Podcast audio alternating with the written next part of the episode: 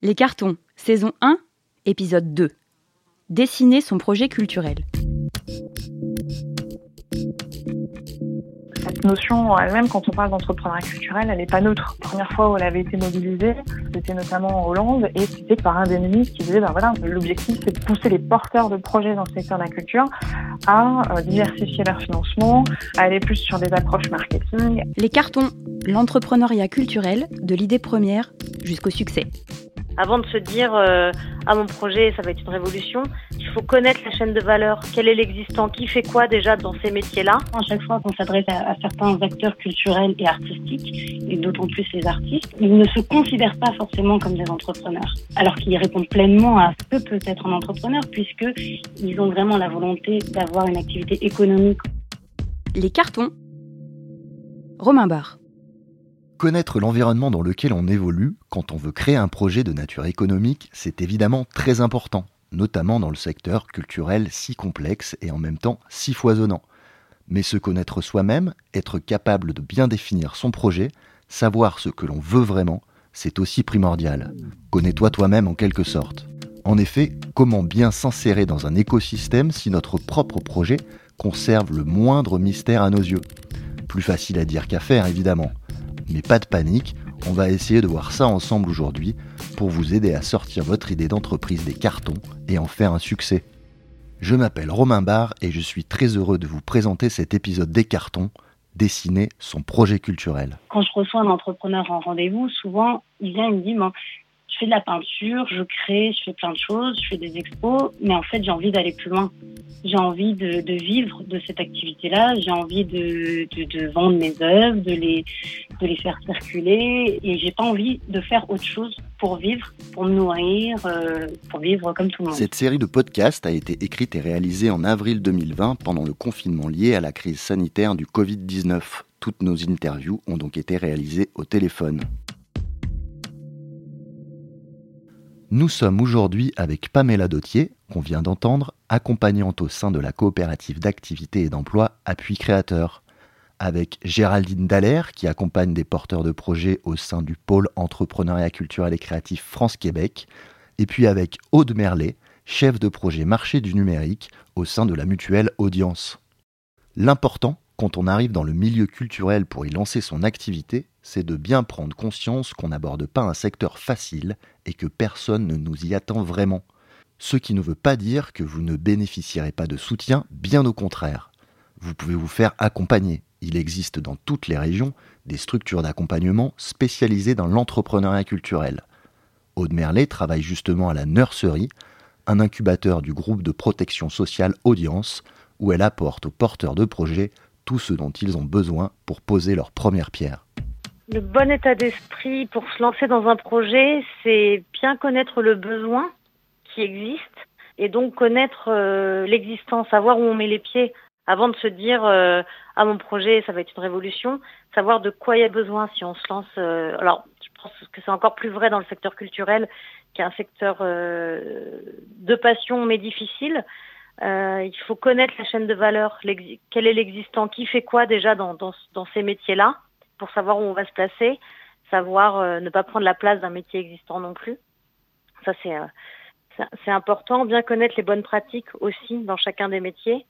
Euh, et là encore, c'est très fort dans le culturel avec euh, tout ce qui est euh, les questions sur le droit d'auteur, par exemple, sur les embauches d'intermittents. Bien connaître comment fonctionne un secteur pour pouvoir y, venir et connaître ses évolutions aussi, notamment, enfin, plutôt du côté innovation, mais savoir ces dernières années, cette dernière décennie, comment ce secteur a changé et de quoi il a besoin aujourd'hui c'est pas juste son besoin, tiens, j'ai remarqué qu'il manquait ça, ou j'aurais eu besoin de ça, mais partir un peu plus loin, avoir vraiment une veille plutôt active. Alors, c'est aussi pour ça que parfois certaines personnes viennent déjà du secteur et le connaissent déjà. Mais euh, il faut avoir vraiment une veille active et connaître, ce que je disais, connaître la chaîne de valeur existante. C'est un temps qui peut être même démotivant, euh, mais je pense que et qui sera très différent d'un projet à l'autre. Ce sera peut-être que, que quelques quelques semaines pour certains projets et peut-être une année ou plus pour d'autres, mais c'est un temps qui est nécessaire pour savoir euh, se placer au mieux dans le secteur et ça, ça permet aussi de travailler son réseau finalement. Ça permet de faire connaître son projet. Donc c'est un temps qui n'est pas perdu, parce que c'est un temps qui fait, qui fait avancer, même si ça ne fait pas avancer sur le projet, ça fait avancer sur la connaissance des, de l'environnement euh, dans lequel on s'inscrit. Alors donc, les profils des entrepreneurs et des acteurs culturels sont en train de changer, ce qui modifie l'environnement et tout l'écosystème du secteur. Dans ce contexte, la culture sera-t-elle toujours une marchandise pas tout à fait comme les autres? C'est une question de point de vue et ça dépend évidemment de chaque porteur de projet et de sa façon d'entreprendre.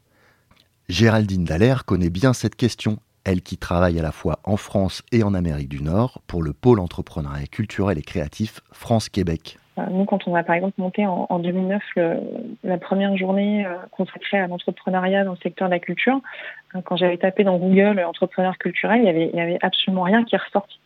Donc cette, notion d'entrepreneur culturel, elle, est assez assez récente, et c'est vrai que elle, comporte en fait une, une partie de sa définition, une partie de son en fait de sa naissance euh, renvoie justement à des questions sur le rapport à l'argent, euh, sur l'évolution de la posture, on va dire, du porteur de projet dans le secteur de la culture, euh, avec enfin, les premières fois où elle avait été mobilisée, c'était notamment en Hollande, et c'était par un des ministres qui disait, ben voilà, je, je, l'objectif c'est de pousser les porteurs de projets dans le secteur de la culture à diversifier leur financement, à aller plus sur des approches marketing, à développer davantage la prise de conscience des publics, donc cette, cette notion elle-même, quand on parle d'entrepreneuriat culturel, elle n'est pas neutre.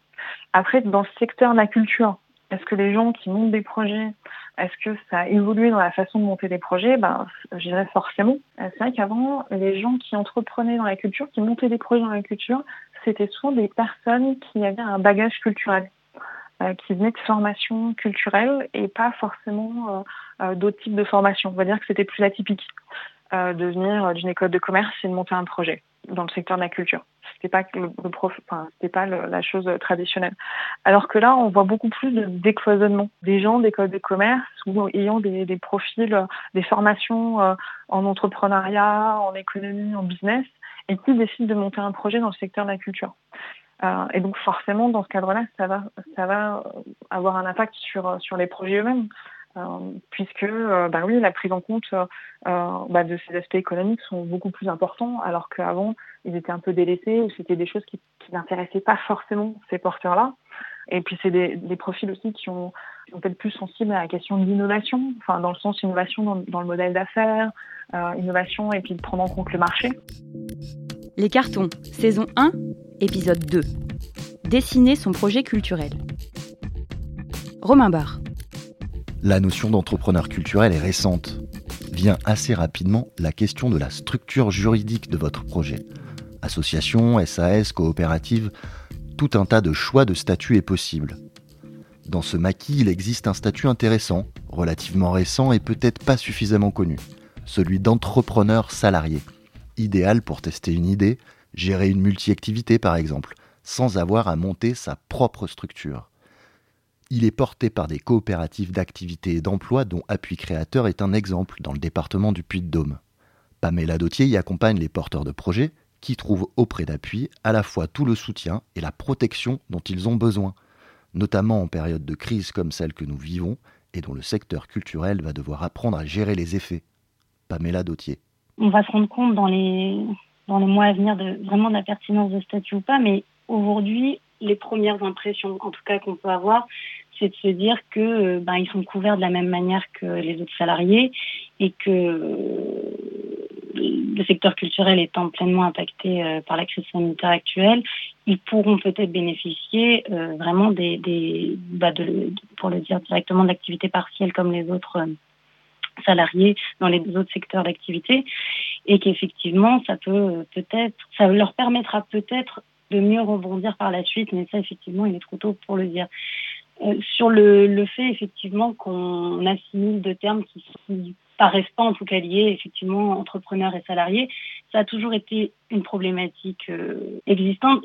Pour ma part, déjà, j'ai l'impression qu'effectivement, à chaque fois qu'on s'adresse aussi à, certains acteurs culturels et artistiques, et d'autant plus les artistes, euh, ils ne se considèrent pas forcément comme des entrepreneurs, alors qu'ils répondent pleinement à, ce que peut être un entrepreneur, puisqu'ils ont vraiment la volonté d'avoir une activité économique autour de leur euh, créativité et de leur savoir-faire, et effectivement de développer euh, tout un réseau et un, schéma économique aussi qui va leur permettre vraiment de professionnellement pouvoir exister et euh, vivre de leur activité.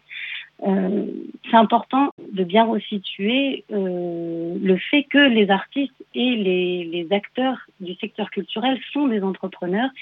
Ils apportent aussi beaucoup à la vie de la société et d'autant plus qu'il y a plein de liens entre les acteurs culturels et les autres secteurs d'activité. Effectivement, le salariat et l'entrepreneuriat sont complètement compatibles puisqu'on le montre depuis de nombreuses années. On peut tout à fait euh, créer son emploi dans la culture et vivre correctement de son activité culturelle euh, sur un territoire. Se connaître soi-même, gérer son environnement, le secteur d'activité qu'on a choisi, mais aussi maîtriser les contraintes juridiques et leurs évolutions, tout en n'oubliant pas l'essence même du projet, c'est bien sûr extrêmement compliqué et rien de tel pour mener tout ça de front que de se faire accompagner. Ce qu'on ne peut que vous conseiller. Les Cartons, une série de podcasts sur l'entrepreneuriat proposée par Le Damier, cluster d'entreprises culturelles et créatives à Clermont-Ferrand. Entrepreneur d'Auvergne ou d'ailleurs, Le Damier vous accompagne dans le développement de votre entreprise culturelle. Renseignez-vous sur ledamier.fr et retrouvez les autres épisodes de ce podcast sur toutes les plateformes d'écoute. N'hésitez pas à vous abonner, à commenter et à partager. Les cartons réalisés par Effusive.